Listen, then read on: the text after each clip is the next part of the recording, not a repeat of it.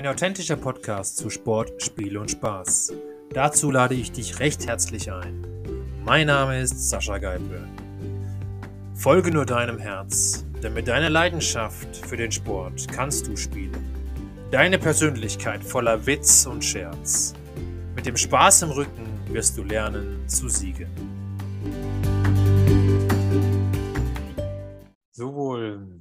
Hallo, Emanuel. Servus. Schön, dass es geklappt hat, dass du heute hier mal zu Gast bist bei mir. Ähm, Emanuel, wie kommt man denn auf die Idee, Förderbänder für Skischulen zu bauen? Das würde mich schon mal interessieren. Ja, zuerst einmal vielen Dank für die Einladung. Wie kommt man auf die Idee? Ähm, also, das geht zurück bei uns auf das Jahr 1996. Äh, zu diesem Zeitpunkt, äh, wenn man sich da ein bisschen zurückversetzt, war, sagen wir mal, das Thema Anfänger-Skikurs, insbesondere Kinderskikurs, ähm, sagen wir mal, sehr weit in den Kinderbeinen. Also mhm. es hat da keine großartigen Kinderländer gegeben, so wie es heute Standard ist in den meisten Skigebieten. Mhm. Äh, es hat da eine Wiese maximal gegeben und wenn es eine ganz nette, kreative Kinderskilehrerin in der Skischule gegeben hat, die gerne ein bisschen gemalt hat, dann hat sie auf irgendwelche Holztafeln irgendwelche Mickey Maus Figuren drauf gemalt in ihrer Freizeit wahrscheinlich und das war es dann schon. Gell? Mhm. Und aus dem heraus verbunden mit der Entwicklung im Skischulmarkt, dass es eine Öffnung gegeben hat. Es war ja lange Zeit ein Skischulmonopol und dann ist dieses Monopol gefallen. Dann sind in, in Skigebieten mehr als eine Skischule entstanden und da musste man sich natürlich auch irgendwie differenzieren. Und mhm. da ist dann, sagen wir mal, auch das Thema Qualität und Innovation in den Skischulen ein wichtiges Thema geworden. Und da war gleich einmal dann am Anfang, wir müssen was für die Kinder, wir müssen was für die Anfänger im Generellen tun. Mhm. Und das ist entstanden in den Köpfen äh, von bestimmten äh, Skischulen äh, in Österreich, sagen wir mal eher die, die namhafteren, größeren Skischulen äh, in Österreich, da war eine junge Garde, die äh, sehr gut ausgebildet war. Die waren alle im Bundessportheim in St. Christoph unter, äh, unterwegs und die haben dann eine Skischule gemacht vor Ort und die haben gesagt, du, wir müssen da was machen. Nicht? Mhm. Und war zum Beispiel, ja, es gibt es eh schon am Flughafen, sowas wie am Flughafen quasi, so, so eine Rolltreppe oder so ein Fahrsteig, sowas brauchen wir im Schnee, nicht? damit die Kinder einfach von unten nach oben kommen, weil eben das Hochkommen bis dahin, sagen wir mal, wirklich die meiste Zeit, aber auch die Energie, die meiste Energie bei den Kindern, bei den Anfängern, aber auch bei den Skilehrern verbraucht hat. Mhm. Und für das eigentliche Erlernen oder das Lehren ist dann relativ wenig Zeit übrig geblieben oder Kraft übrig geblieben. Ja. So ist das entstanden. Also es war der Bedarf, es war, es war ein Problem da. Und unsere Firma Sunkit im, im, im Namen vom damaligen Firmengründer Dieter Zimmermann äh, ist dann äh, über einen dieser Skischulen, äh, über einen dieser Skilehrer quasi in, in, in Kontakt getreten. Also die sind auf ihn zugegangen und haben gesagt, du pass auf, du bist ja immer dein Leben lang in Deutschland, das war ein deutscher Staatsbürger, der war, der war immer in Maschinenbauunternehmen, sogar bei der europäischen Luftfahrtindustrie war er tätig. Du kennst dich doch aus, wie man so Maschinen baut und so. Hast da, möchtest da nicht mit uns gemeinsam was machen? So war einmal der Kontakt. Mhm. Und gemeinsam hat man sich dann mehrere Male getroffen in einem sogenannten Arbeitskreis und hat einmal definiert, was muss das Förderband können. Zum Beispiel ist dann gestanden, neun Meter lang, muss äh, Kinder mit drei, vier Jahren äh, eine Distanz äh, eben von neun Meter mit einem Höhenunterschied von 10 Prozent fördern können, so ungefähr. Und dann noch weitere Faktoren halt. Nicht? Mhm. Und der Zimmermann, der Firmengründer von Sankrit, hat dann quasi äh, einmal ein bisschen Geld in die Hände genommen und hat einen Prototyp bauen lassen. Den hat man dann im Sommer 1996, im Herbst 1996, damals am Kaunertaler Gletscher intensiv getestet diese Leute die in diesem Arbeitskreis waren dann natürlich wieder dabei bei dieser Testerei. Und die waren dann eigentlich schon die ersten Kunden im Winter 96, 97, die jeweils so ein Zauberteppich, so ein Sankrit-Förderband quasi in ihrer Skischule dann in Betrieb genommen haben. Okay, okay. Also spannende Geschichte sozusagen. Ähm, ja, genau. Also mal kurz zwischendurch. Äh, heute bei mir zu Gast äh, der Emanuel Wohlvater, eben Geschäftsführer der Firma Sunkit heute Ähm, und deswegen nur mal ganz kurz nebenbei, die Firma Sunkit eben, sie machen Zauberteppiche für Skischulen und für Kinder, zu, um sie zu fördern, natürlich aber auch Anfänger. Aber das hat er jetzt eben gerade auch schön erklärt. Das dementsprechend nochmal kurz am Rande, dass ich dich nochmal kurz vorgestellt habe. Ähm, ja. Genau, Emanuel, wann bist du dann eingetreten in die Firma? Ähm, also ich bin eingetreten im April 1997. Das war quasi der erste Winter mit den Förderbändern. Mhm. Und da war also der Dieter Zimmermann mit seiner Frau, die beiden haben das dann eigentlich äh, gemacht. Und die haben dann halt einen ersten Mitarbeiter gesucht, eine rechte und eine linke Hand, alle für, für alle Tätigkeiten, was an anfallen. Und ich, ich hatte ähm, meine Ausbildung abgeschlossen in der Handelsakademie Imst, nach dem Bundesheer noch, noch eine, eine Wintersaison Skilehrer gemacht. Also ich habe eigentlich immer neben den Ferien, in, in den Winterferien eigentlich immer Skilehrer gemacht. Mhm. Und da war ich auf der Suche nach einem Job und so hat sich das eigentlich ganz gut ergeben. Also ich bin seit April 1997 dabei, jetzt dann bald einmal 25 Jahre. Also bist du sozusagen Mittengründungsmitglied, kann man schon fast so sagen, ne? Ja, zumindest nicht von der Stunde Null, aber gleich mal danach. Ja, genau. Also ich habe den ganzen Beginn, die ganze Entwicklung eigentlich schon von Anfang an miterlebt, mhm. habe das auch dürfen mitgestalten und, und äh, ja, das war immer eine sehr spannende Zeit, diese 25 Jahre. Mhm. Ja, jetzt haben wir ja mal wieder einen sozusagen Lockdown ähm, hier bei uns in Österreich, was ja, glaube ich, auch für euch äh, kein nicht ganz einfaches Thema ist. Ähm, vielleicht gehen wir mal da ein bisschen drauf ein, wie das euch betrifft. Ähm, denn ja, eure Kunden sind Skischulen, davon gehen wir jetzt mal aus. Ähm, ja. Die stehen jetzt wieder. Also von Investitionen wird wahrscheinlich auch erstmal abzusehen sein. Wie, geht ihr, mit, ihr, damit um? Habt ihr euch Alternativen überlegt? Was ist da, was ist da eure, eure Strategie sozusagen?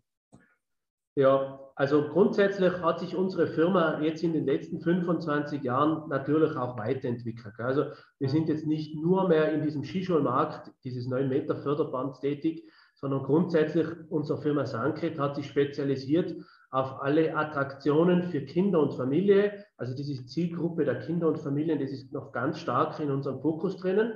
Und das aber nicht nur für Winter, sondern ganzjährig. Also angefangen von einem Skigebiet bei uns in den Alpen, die auch im Sommer am Berg irgendwelche Attraktionen machen wollen, aber ja. auch bis hin zu abseits von Bergen, wie zum Beispiel Freizeitparks irgendwo in Dubai, äh, haben wir jetzt ein ganz lässiges Projekt mit ein Dubai realisieren können, das größte Riesenrad der Welt. Okay. Aber, aber all, also Kinder und Familien, das ist eine große eine Thematik, die sich durchzieht bei uns. Und das nächste natürlich alles, was mit Freizeit zu tun hat. Mhm. Und Freizeit war in den ganzen Corona-Lockdowns natürlich das äh, Thema, das am größten und am meisten und am schnellsten quasi geschlossen worden ist. Also es waren alle unsere Kunden, egal ob das jetzt in Amerika ist, ob das in Neuseeland ist, ob das jetzt ein Skigebiet ist oder ob das ein Freizeitpark ist, die waren eigentlich alle sehr stark betroffen. Mhm. Somit hat uns das Thema natürlich auch voll getroffen. Ähm, das letzte Jahr war, war, war durchaus äh, sehr spannend. Also wir hatten schon einen deutlichen Umsatzrückgang zu verzeichnen. Mhm. Ähm, es ist dann am Ende des Jahres, äh, war es dann gar nicht so schlecht, also wie es dazwischen mal ausgeschaut hat. Mhm. Durch das, weil wir doch äh, viele Standbeine haben. Es haben auch bestimmte Märkte, wie jetzt zum Beispiel USA, Nordamerika, die haben trotzdem sehr gut funktioniert eigentlich.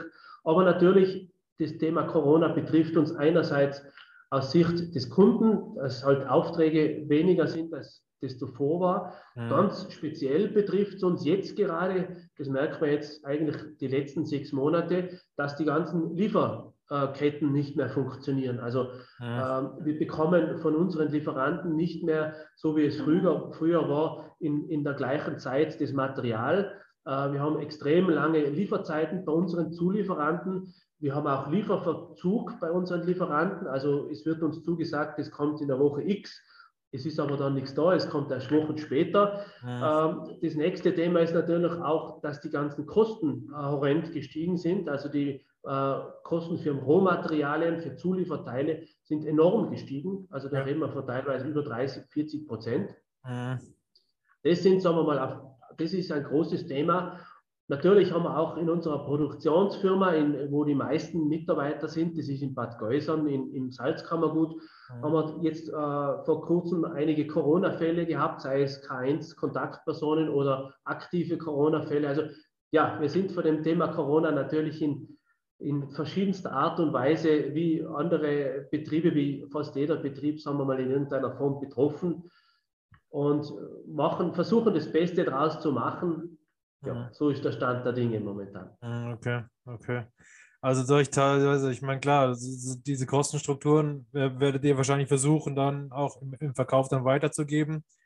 Ähm, die Erhöhungen, ihr werdet wahrscheinlich auch die Preise erhöhen, zwangsläufig. Also in der abgelaufenen Saison, also wie gesagt, dieses Thema, das ist uns jetzt seit sechs, sieben, acht Monaten irgendwo auf dem Tisch. Davor war das nicht auf dem Tisch. Mhm. Und bei uns ist eigentlich so, es werden für uns Angebote geschrieben, äh, die, die, die, die haben wir mal eine bestimmte, also so ein Projekt, das geht jetzt ja nicht von heute auf morgen, wie in einem Supermarkt, dass ich hingehe und sage, du, ich kaufe das jetzt und fertig, oder? Ja. Sondern da gibt es eine Vorbereitungsphase, da muss dann, keine Ahnung, mit Genehmigungen, mit Finanzierungen und so weiter. Und natürlich kannst du jetzt dann hergehen und sagen, du, pass auf, tut mir leid, äh, das Angebot ist jetzt drei Wochen alt, ups, jetzt kostet es 20 Prozent mehr, aber das, das, das, das geht irgendwie nicht. Das ja. haben wir auch nicht durchgesetzt bei, bei den Kunden. Also den, den, absoluten Großteil oder fast alles dieser ganzen Kostensteigerungen in der Vergangenheit haben wir abgefedert, ja. haben natürlich versucht, auch bei uns kostentechnisch das alles zu optimieren,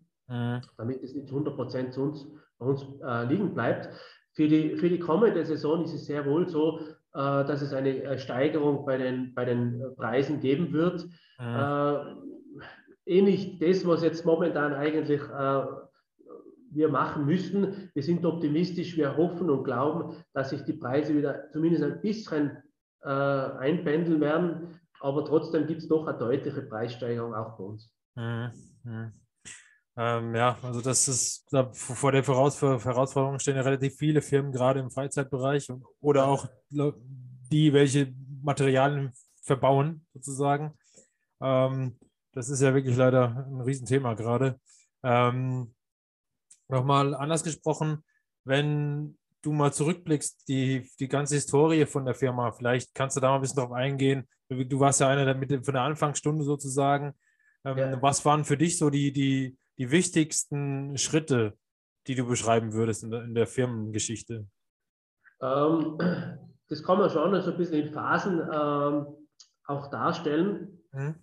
Es war mal natürlich die zentrale Phase, war mal die Gründung. Das Kind kommt auf die Welt und muss gehen lernen. Das war mal sicher die essentiellste Phase am Anfang. Mhm. Was bei uns dann äh, relativ zügig angefangen hat, das war, sagen wir mal, die Internationalisierungsphase. Also wir sind sehr früh dann raus in die Welt. Äh, sagen wir mal, Skigebiete äh, gibt es ja weltweit in, in, in zig verschiedenen Ländern und Kontinenten und, und die Skigebiete funktionieren ja auch ähnlich. Also das ist jetzt das Produkt, das wir da haben, das funktioniert egal auf welchem Kontinent ja ähnlich. Natürlich gibt es äh, wie jetzt der Skischulunterricht zum Beispiel in Nordamerika, in China oder in Österreich funktioniert, gibt es Unterschiede. Aber Anfänger und das Thema Skilaufen, das ist im Grunde genommen ja überall das Gleiche. Ja. Deswegen war es für uns auch relativ naheliegend, dass man das Produkt, das sich ja in Österreich bewährt hat, versucht auch international zu vertreiben. Mhm. Und das ist uns relativ schnell gelungen. Also wir waren dann schon eigentlich im zweiten, dritten Jahr, waren wir schon von Japan, Australien, äh, USA, quer über den Kontinent, quer, quer über die Weltkugel äh, eigentlich verteilt. Das war ein ganz ein wesentlicher Schritt, mhm. weil äh, die Internationalität für uns einfach eine große Säule ist. Äh, mhm. Jetzt mit Corona hat es die ganze Welt getroffen. Ja. Früher war das manchmal so, dass ein Land, ein Markt einmal einen Einbruch gehabt hat, weil, keine Ahnung, es war kein Winter, es war zu wenig Schnee oder es hat irgendwelche wirtschaftlichen Themen gegeben. Aber ja. dann hat, hat man das können abfedern, abfedern auf der Welt. Ja. Ja. Das war mal die zweite Phase. Nicht? Mhm. Dann die nächste Phase war das, dass wir uns vom reinen 9 Meter Förderband für Skischulen weiterentwickelt haben. Einerseits in den Skigebieten. Äh, diese Förderbänder werden mittlerweile ja für alle möglichen Anwendungszwecke in einem Skigebiet verwendet, bis zu 400 Meter Länge, wo bestehende Lifte zum Beispiel ersetzt werden durch ein Förderband, Zubringer von einem Parkplatz zur Gondelbahn, um nur ein paar Beispiele zu nennen, oder in einem Funpark drinnen haben wir auch viele Anlagen stehen. Äh, also die Weiterentwicklung im Winter, das war ein wesentlicher Schritt. Es sind dann auch weitere Produkte dazugekommen, wie Unterrichtsmittel für die Skischulen, dann, äh, ich sage es jetzt einmal grob gesagt, Dekorationsmaterialien in dem Skigebiet von irgendwelchen Leitsystemen, irgendwelchen äh, Absperrmaterialien und so weiter. Also alles, was in einem Skigebiet so gebraucht wird an, an, an Material. Äh, weitere Produkte wie Lifte, also wir haben ja auch Kleinskilifte, das sind Lifte, die ohne Stützen äh, funktionieren, bis ca. 350 Meter Länge. Und so haben wir einfach das ganze Repertoire, das Angebot ausgeweitet für den Winter. Mhm. Der nächste Schritt war, so jetzt hat man so ein Förderband gekauft, kostet natürlich noch viel Geld. Was kann ich mit dem im Sommer machen? Und aus dieser Fragestellung heraus haben wir dann versucht, Angebote und Produkte zu schnüren für ganzjährigen Tourismus in den Bergen. Also mhm. mittlerweile werden auch die Förderbänder zum Beispiel in Bikeparks, in Anfänger-Bikeparks eingesetzt, kurze Anlagen, damit die Kinder oder die Anfänger die allerersten Schritte mal, ohne dass jetzt groß hinauf in, in, in, mit dem Lift fahren müssen oder alleine treten müssen, da werden sie eingesetzt. Oder auch äh, so ein Produkt, was wir noch haben, das ist ein sogenanntes Sommer-Tubing-Piste, das ist also ein Kunststoff-Piste, wo man mit einem äh, Reifen, einem aufblasbaren Reifen runterrutschen kann und hoch geht es dann wieder mit dem Förderband. Das ist zum Beispiel dann im Sommer passiert.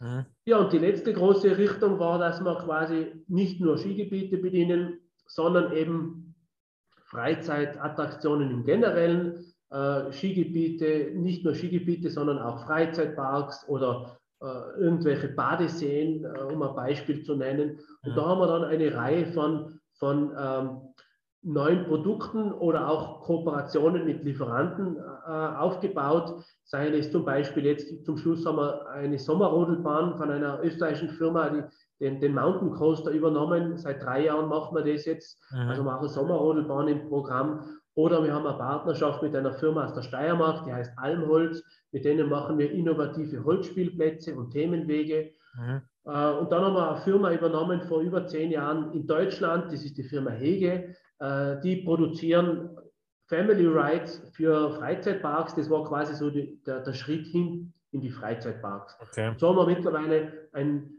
Sortiment, ein Repertoire an Attraktionen für Kinder und Familien, für Skigebiete, Freizeitparks, überall, wo einfach Freizeit stattfindet. Das sind so die großen Phasen, sagen wir mal, in ja, unserer ja. Firmengeschichte. Ja, spannend. Ich würde gerne mal darauf eingehen, auf die Internationalisierung, denn das ist ja oft eine Hürde für viele Unternehmen, wie man das löst. Ne? Also, ja. ähm, und das ist vielleicht auch spannend für die Zuhörer mal zu wissen, wie habt ihr das umgesetzt? Wie habt ihr das angefangen? Und wie habt ihr auch Partner gefunden vor Ort oder habt ihr dann direkt verkauft? Wie ist das bei euch abgelaufen?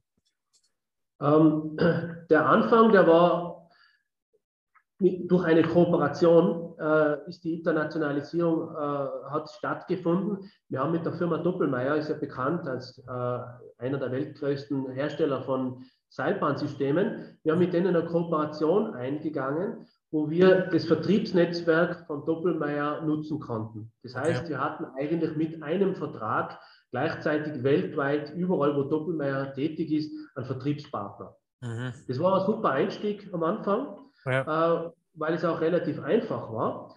Äh, mit der Zeit äh, haben wir natürlich dann schon auch eigene Netzwerke uns aufgebaut, weil wir einfach auch gesehen haben, dass jetzt, ich nehme zum Beispiel, keine Ahnung, der Doppelmeier irgendwo in Nordamerika, der ist natürlich von seinem ganzen Auftreten, von seinen ganzen Produkten hat, konnte er jetzt nicht unser Kleinzeug unter Anführungszeichen so aufnehmen und so äh, pushen, als wie es notwendig ist. Da haben wir dann im Laufe der Zeit einfach dann auch entweder eigene Tochterfirmen, wie zum Beispiel in Nordamerika, da haben wir eine Tochterfirma, oder auch in Frankreich, in der Schweiz äh, haben wir Tochterfirmen gegründet. Das sind quasi diese Märkte, wo, wo äh, der größte Umsatzanteil ist oder wo es auch in irgendeiner Form sehr speziell ist, wie zum Beispiel die Schweiz, äh, historisch mit, mit, mit Verzollung und so weiter. Das ist einfach, hat einfach einen Vorteil, wenn du da Firma in der Schweiz hast. Äh, du hast ein Netzwerk, du hast, du hast ein Lager, wo du die Ersatzteile hast. Du musst jetzt da nicht lang durch den Zoll durch, wenn du irgendwie dringend was brauchst. Das mhm. hat sich einfach be bewährt. Okay. Wir sind dann auch im, im, im Laufe der Zeit in exotische Länder vorgedrungen, wie zum Beispiel, jetzt sage ich Kasachstan oder Aserbaidschan. Mhm. Da haben wir zum Beispiel häufig den, den, den Weg über die Wirtschaftskammer gewählt. Da gibt es jeweils vor Ort Außenhandelskammern von der Wirtschaftskammer und okay. da kann man mit denen mal einen Kontakt aufnehmen. Die organisieren dann sehr häufig auch so Exkursionsreisen, wo man einmal gemeinsam mit anderen österreichischen Firmen einmal hinfährt. Dann lernt man mal das Land kennen, lernt einmal bestimmte Netzwerkpartner kennen und dann kann man mal ein Bild auf, ausbauen, wie, wie das jetzt in Kasachstan funktioniert. Und dann meistens bekommst du Kontakte und dann geht es eh von alleine. Also. Du wirst auch manchmal aktiv kontaktiert. Es kommt eine Firma aus Kasachstan und sagt, du pass auf, ich habe deine Produkte auf der Messe X gesehen, ich hätte da ein Projekt, könnten wir da zusammenarbeiten und so startet man das halt dann. Mhm. Okay, okay. Also Offenheit ist das große Thema. Man, ja, darf, ja. man muss, man muss äh, natürlich, jedes Land hat da seine Herausforderungen, aber das ist alles zu meistern. Es ist auch von der Sprache her, sagen wir mal, mit, mit, mit Englisch kann man wirklich in 97 Prozent der Länder kann man da überall gut arbeiten. Ja. Äh, man muss einfach das, ich habe das immer interessant gefunden, also ich habe das immer spannend gefunden, wenn da irgendein neues, exotisches Land kommt. Mhm. Bin dann auch immer gerne dahin gefahren, einfach weil es irgendwie auch cool ist. Ja. Wie schaut es in Aserbaidschan aus? Ja. Wie funktionieren da die Skigebiete oder so? Das finde ich einfach irgendwie auch spannend. Das stimmt, ja, definitiv, definitiv. Also auf jeden Fall spannend. Das heißt aber auch, so wie du gesagt hast, mit eigenen Standorten. Sind es dann meistens reine Vertriebsstandorte mit einer Reparatur oder ist das noch mehr? Ähm, also normalerweise ist es äh, sehr stark auf das Thema Vertrieb mhm. äh, fokussiert, aber äh, dort, wo wir eine Tochterfirma haben, haben wir mal auf jeden Fall auch einen technischen Part dabei. Also, weil diese Töchterfirmen, die müssen unsere Produkte vor Ort ja auch aufstellen, montieren mhm. und äh, dann auch später im Service bedienen. Und da haben wir dann schon immer äh, ein bestimmtes Ersatzteillager dabei für die wichtigsten Teile, eine kleine Werkstatt vielleicht, dass man mal irgendwie was schnell, schnell irgendwie was reparieren kann und so. Also das Thema Service ist einfach ein ganz wichtiges Thema, weil ich brauche da nichts erzählen, äh, ein Skigebiet oder eine Skischule, die am 24. Dezember aufsperrt, wenn da äh, am 25. das Förderband als Beispiel nicht funktioniert, dann ist das essentiell oder das. Dann hast du ein Problem. Ja. Kann ich nicht sagen, du, äh, am 9. Jänner kommen wir wieder, weil wir haben jetzt Betriebsurlaub. Das geht äh. nicht. Also ich muss da dann schauen, dass ich sofort wie möglich irgendwelche Teile schicken kann, bis auch, dass wir auch Monteure bei uns in der Firma haben, die dann wirklich in den Flieger springen und, und, und, und vor Ort dann mhm. den Kunden helfen müssen. Mhm. Mhm. Also Bereitschaftsdienste sozusagen stehen dann auch an. Genau, also wir haben den ganzen Winter äh, sieben Tage die Woche Bereitschaftsdienst, mhm. äh, wo immer jemand erreichbar ist.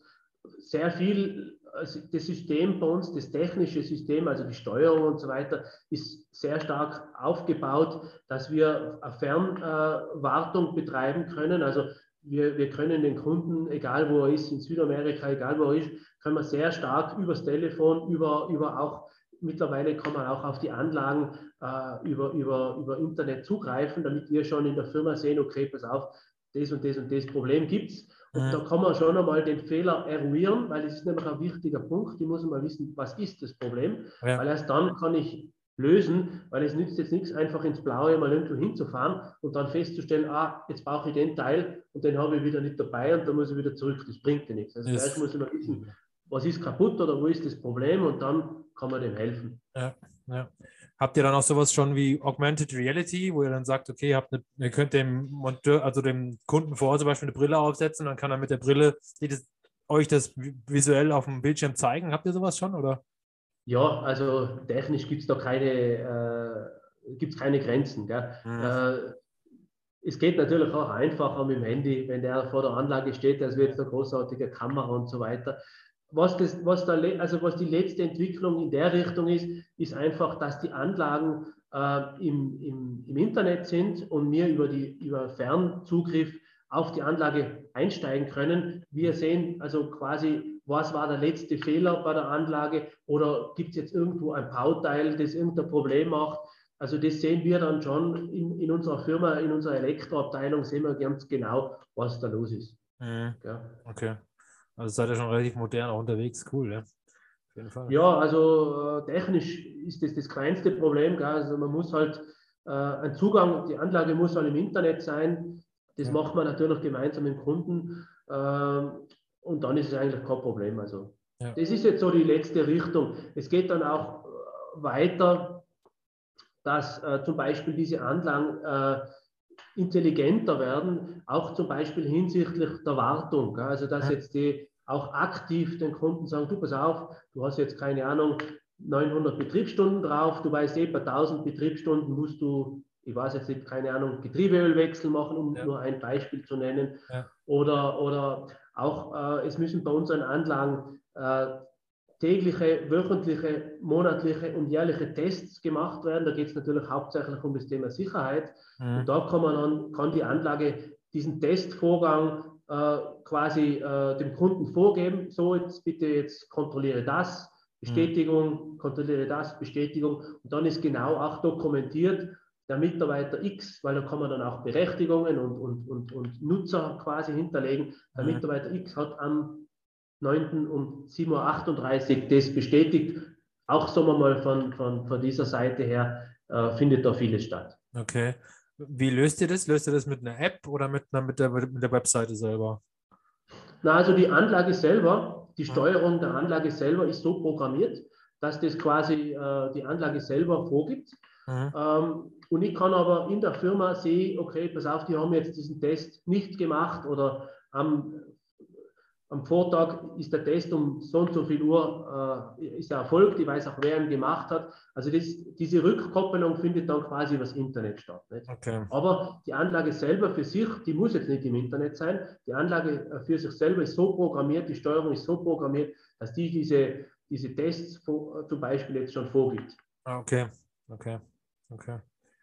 Okay. Das heißt aber, aber die Steuerung muss, muss dann schon noch bedient werden, ne? Von dem Kunden ja, vor Ort. Auf jeden Fall. Ja. Ja. Ich meine, wenn die Maschine gestartet wird, oder, dann wird sie ja bedient, oder? es gibt bei uns jetzt auch nicht, dass jetzt äh, jemand im Büro sitzt und, und auf Knopfdruck also ein Förderband startet. Das mhm. ist eine Maschine, oder?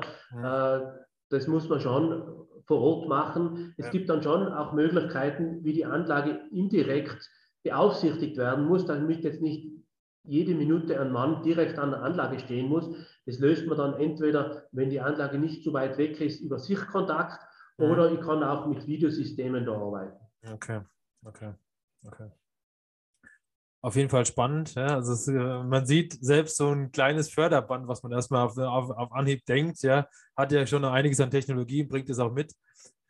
Und ähm, ja. da, daran sieht man, dass es eben nicht so einfach ist und gerade auch Sicherheitsaspekte, was wir vielleicht mal kurz eingehen sollten, drauf sind ja Themen gerade bei Kindern, aber wenn die umfallen, was passiert? Ja. Läuft das Ding weiter, bleibt es stehen? Genau, vielleicht kannst du da nochmal ein bisschen drauf eingehen. Genau, also Sicherheit ist natürlich generell für jede Maschine ein ganz wesentliches Thema. Ja. Uns nochmal ganz speziell, weil wir transportieren natürlich ein sehr sensibles Gut unter Anführungszeichen, das sind Kinder. Genau. Äh, Kinder ähm, verhalten sich auch nicht immer so, wie man das von ihnen erwartet. Das heißt, äh, man muss mal schon bei der Konstruktion der Anlage auf alle Eventualitäten Rücksicht nehmen. Ja. Ja. Es gibt äh, mittlerweile eine EU-Norm, äh, die die Sicherheit und die Technik von Skiförderbändern genau definiert. Ja. Die haben wir auch mitentwickelt, da waren wir maßgeblich mit dabei. Und unsere Förderbänder werden also baulich genau nach dieser Norm gebaut, werden dann vor Ort von einer unabhängigen Stelle abgenommen, so wie eine Seilbahn auch. Mhm. Äh, und dann, sagen wir mal, kann die Anlage in Betrieb gehen. Mhm. Äh, in dieser Norm sind natürlich alle Eventualitäten, wie das jetzt ein Kind zum Beispiel liegend äh, hinauffährt, äh, egal was sie damit macht, die sind da alles abgebildet, damit da, egal was so ein Kind macht mit der Anlage, dass da nichts passieren kann. Mhm. Aber ein ganz wesentlicher Punkt äh, ist die laufende Wartung, weil also ein Produkt, das einmal vor fünf Jahren so funktioniert hat, das heißt nicht, dass das in zehn Jahren, in fünf Jahren immer noch so funktioniert. Deswegen ist die laufende Wartung einfach ein ganz wesentlicher Punkt.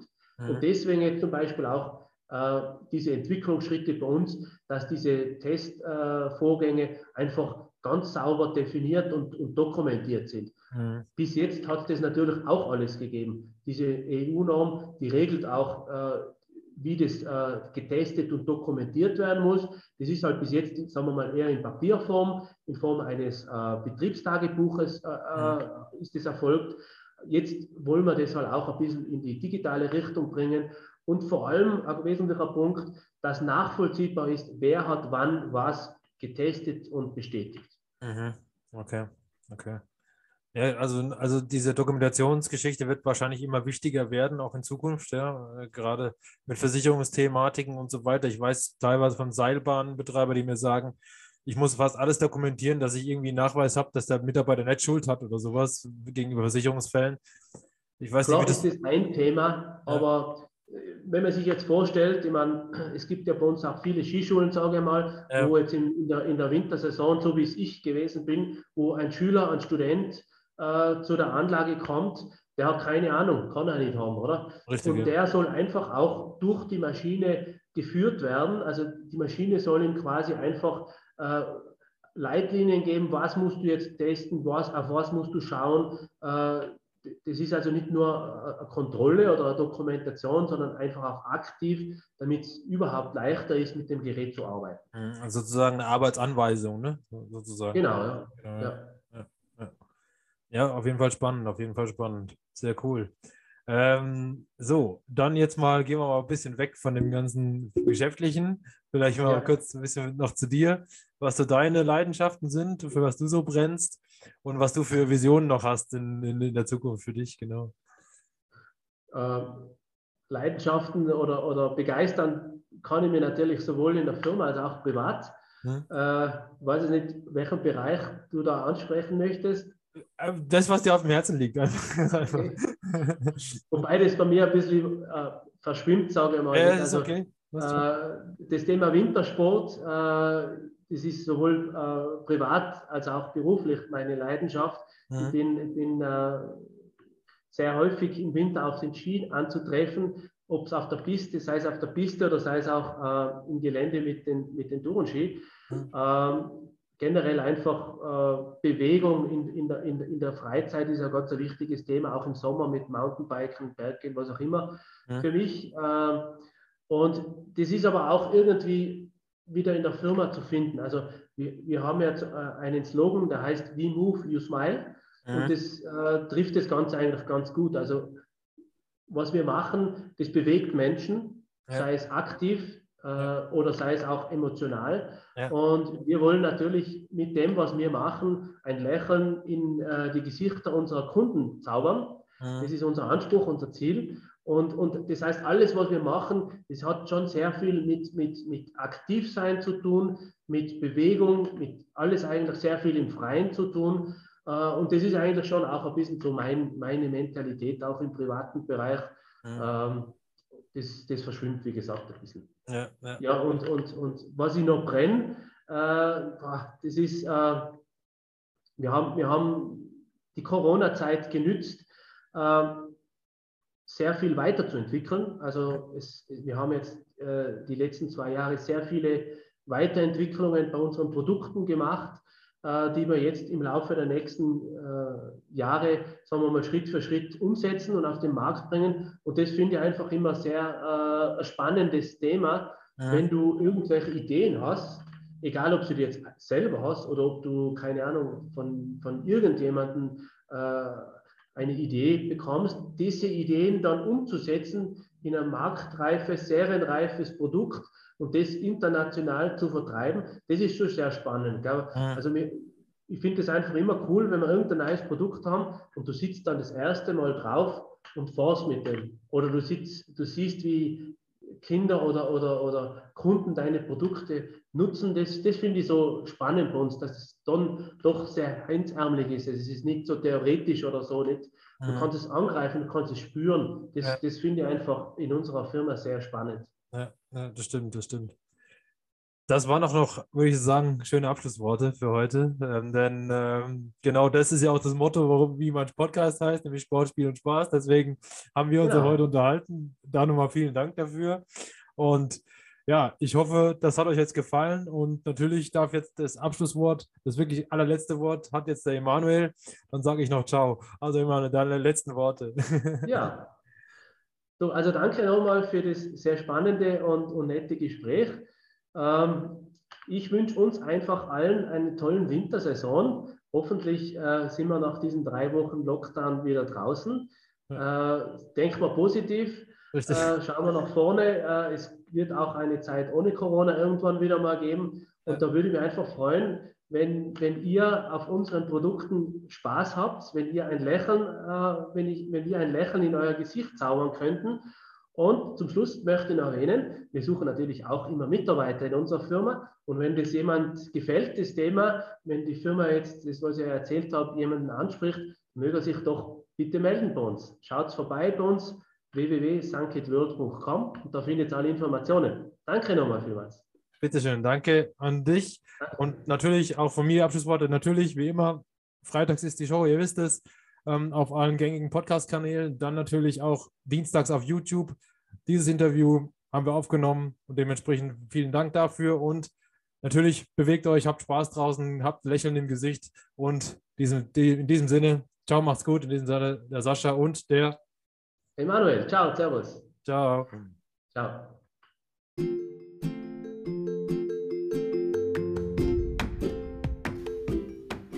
Sport spielt Spaß, der Sascha Geipel Podcast. Ihr findet mich auf Xing, LinkedIn und Twitter. Das sind meine Social Media Kanäle. Ihr könnt mich gerne anschreiben und mir Nachrichten hinterlassen, sodass wir in einem regen Austausch sein können. Spüre deine Leidenschaft. Lass dich ankommen im Hier und Jetzt. Fühle deine Sportbereitschaft, bis du dich hingibst dem Spiel und Spaß bis zuletzt.